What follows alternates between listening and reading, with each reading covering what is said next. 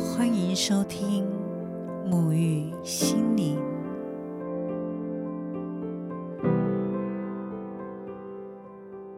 嗨，大家好，我是拉丽莎。前几天刚好看到了一篇文章报道，在探索近几年 AI 快速的发展，机器人取代了人力，疫情打乱了原本的步调以及生活。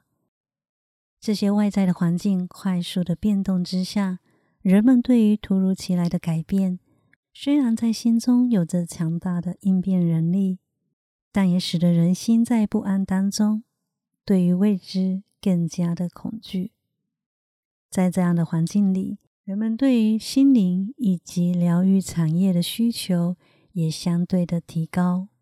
也确实在近几年。整个宇宙的能量快速的扬升，越来越多的灵魂都在这个阶段当中觉醒，开始对于宇宙频率、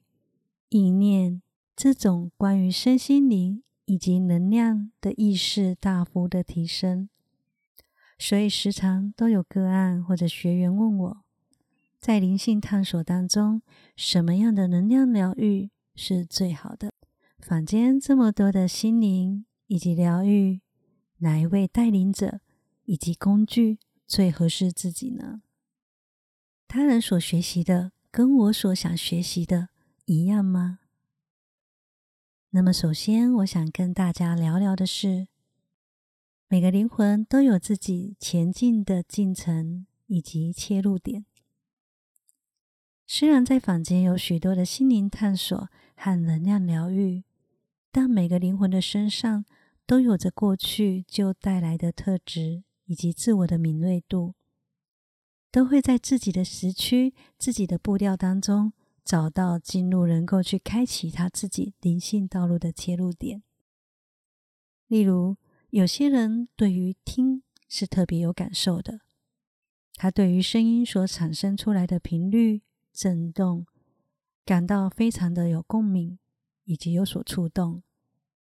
而声音的疗愈也包含着颂钵、铜锣、音叉、反唱等等。也许这些灵魂一刚开始就是借由这样子用听的能量疗愈，直接切入进入与灵性的结合。而有些人呢，或许一刚开始只是先去上瑜伽的课程，在瑜伽的课程当中呢。也许因为老师的带领，有梵唱结合了颂钵，让他在这课程当中感受到其他的元素，而在这个过程当中，他开始感受到他对于这样子的一个能量莫名的吸引，于是他便开启了对于听的这个能量疗愈工具的探索。那这么说的话，瑜伽就等于是。带领灵魂觉醒的切入口，一旦灵魂进入了，他就会从中开始去寻找他自己喜爱的。而我从过去对于探索神秘学就有很大的兴趣，也对于佛教经典、圣经经文也很喜欢。但真正有意识的觉醒，开始知道自己想要什么，想要去探索什么的时候。则是从冥想开始，而为什么会接触到冥想，这又是另外一个故事了。那有机会呢，再跟大家分享自己在觉醒过程的一些经历。这一集呢，就会把更多的重点放在能量疗愈的这个部分。所以当时呢，我从冥想当中开始感受到，有一个我从来都不知道的一个领域，是我想要去探索的。因此，就在这个一步一步的探索当中，慢慢的走向了疗愈的道路。然而，在疗愈的道路当中，我认为曾经过去没有特别有意识的学习，却在疗愈的路上完全的被整合在一起。不论是神秘学、占卜、经典、潜意识、人类图、声音能量的疗愈。这些从小到大无形当中所接触到关于未知和能量的学习与探索，却有意义的和我生命历程有了更大的融合以及内化，造就了现在属于自己的独有性。我相信，不只是我，每个灵魂在灵性探索的路上都是一本书。有些灵魂喜欢透过与内在去连接，慢慢感受生命，感受灵魂的状态。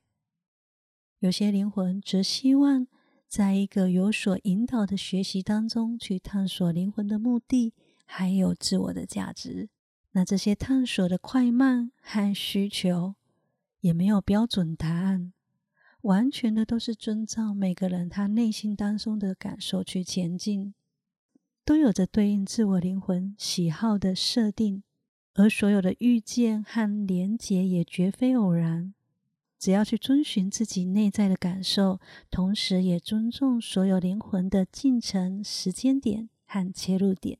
一切都会是最好的安排。那如果当自己已经知道自己要去学习某一样的疗愈课程或者能量课程的时候，又该如何选择自己的带领者、自己的老师呢？这也是许多人会向我提问的。那答案其实是。你的灵魂会知道，你的感受会知道，你的内在会知道。你可以去感受这位带领者带给你的是什么样的感觉，如同我们在感受周围的频率一样，你也一定会因为频率的感染而受到吸引的。有些人喜欢活泼有活力的带领者，希望在课程当中感受到那一份活跃的能量。有些人则喜欢安心而稳定的导师，希望从课程当中同步的感受以及学习内在的安定能量。有些则莫名的对这位老师感到熟悉，有所触动，没有理由的，就是想从他的身上学习，不只是能量疗愈，甚至是他的理念、他的观点。而每位带领者。都有着自己生命经验的总和和特色。你可以从这位带领者所散发出来、传递出来的讯息和能量，去感受到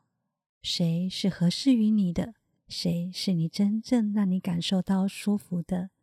安心的。那么你的内在就一定会知道的。那其实呢？你会跟谁学习？很多都是在过去式就约定好的，而每位你所选择的导师，也必定能为你在生命的当下带来合适的滋养以及领悟。所以，当你想要去寻找你的灵性老师时，不妨打开心去感受，多一点的去信任你的直觉选择。那接下来呢，想跟大家探索的是。在众多的能量疗愈，哪个好，哪个不好呢？那对于这一点，若从我们所处的维度来看，存在着二元。任何万事万物的存在，都会因为每个人所经验经历的不同，而有不同的观点。他人认定是好的，对你来说未必合适于你；而他人所感受到不好的。或许就正好是你所需要的，也是合适于你灵魂的。当面对外在有着许多对于不同疗愈的解读、批判的时候，这些被批判的能量疗愈就真的不好吗？我想透过一个自己改编的小故事来跟大家分享一下自己的体悟。有一位母亲，她生了五个孩子。五个孩子都拥有自己不同的特质和偏好，母亲十分爱他们，甚至非常享受为他们亲自烹调食物。一个孩子喜欢吃面条，一个孩子喜欢吃包子，一个喜欢吃披萨，一个喜欢吃蛋糕，另外一个喜欢吃饼干。虽然五个孩子所爱吃的不一样。但母亲所使用的材料最核心的食材就是面粉了。母亲用一个原料面粉，为五个不同特质与偏好的孩子做出他们爱吃的食物，依旧爱着他们，不会因为哪个孩子的食物不好制作就放弃或指责，而是去理解每个个体本来就存在着不同的喜好，而母亲所展现的根本就是无条件的爱与接纳。那从这个举例的小故事里呢，让我们可以去感受到，宇宙创造了天地万物，有如此多的人种，每个人有着不同的需求、喜好。性格，因为个人的喜好所评断出来的感受是主观的，所以对于许许多多的能量疗愈工具，没有存在着好或者不好。我相信，在许多的灵魂身上都有不同的疗愈能力。这些学习就好像我们喜欢跳舞，就去学跳舞，但不代表学了跳舞不能学唱歌一样。一切都是可以融合在一起的，而在我的身上也拥有不同的疗愈工具。对于其他尚未接触到的能量疗愈和探索，我依然保持着尊敬以及好奇，因为我知道每个能量疗愈的存在必定会为这个天地带来某种层面的意义。也同时在帮助刚好有所需要的灵魂获得生命当下的力量以及宁静。这些所有的创造在我面前的一切，都是宇宙如同母亲一般，为我们呈现出不同的选择，让天地当中所有的灵魂可以自由自在的去选择多元的，并且自己喜爱的去体验。最后，我用一段话来作为今天的结尾：所有的灵性，不论是借由什么方式去探索自我，或者借由不同的能量疗愈来安定心性，最终的目的还是回归于自我的内在中心点。这些外在不同的触发，都是使我们回到内在，看见自己，发现自己。最本质的状态，而那个状态是什么呢？那就是故事里的核心材料——面粉，也就是一切即一的概念。外在的所有都是自我的一部分，生命核心的创造都是由自己开始。当你发现你开始欣赏自身本来就存在的价值。你就会学习用欣赏的角度去看待天地当中不同生命的特质、不同生命的需求、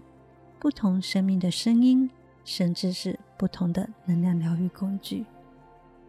并且给予尊重，不批判的去接受这所有的存在。因为宇宙在你之内，而宇宙的本身即是包容、圆满而完整的。不论你选择什么，都是对的，都会是你灵魂真正想要去体验的。节目到了尾声，在此，拉丽莎有两件事想跟大家做一个分享。第一件事呢，因为今天刚好谈论到心灵与能量疗愈对于现在整体大环境的需求，因此。未来在沐浴心灵的单元当中，将会不定期的邀请到各界身心灵疗愈当中的带领者来进行访谈，希望借由每位不同的疗愈领域执行者，来帮助大家更深入的认识更多关于心灵以及能量的探索，并且可以去听见来自不同带领者的智慧，还有他们的生命故事。那这部分就让我们敬请期待了。第二件事呢，在此，娜丽莎想跟大家宣布，我将在今年七月底即将开设疗愈师认证培训课程。不论你是否想成为一位疗愈师，或者只是单纯的希望透过学习，更加认识生命是可以不受框架而辽阔自在的。借由帮助自己，也帮助身边所爱的人看见自我的价值，并且揭开自己的生命力量，都很欢迎你来了解这一门课程的学习。目前课程规划采线上教学，所以不论你在哪，都不会受到区域还有空间的影响。如果你的内心感受到与我有所连结，或者灵魂已经正在召唤你了，那么我十分期待在课堂当中与你相遇。非常感谢今天的收听，希望对你有所帮助。如果你喜欢我的频道，欢迎追踪沐浴心灵，也推荐给你身边需要的朋友一起收听，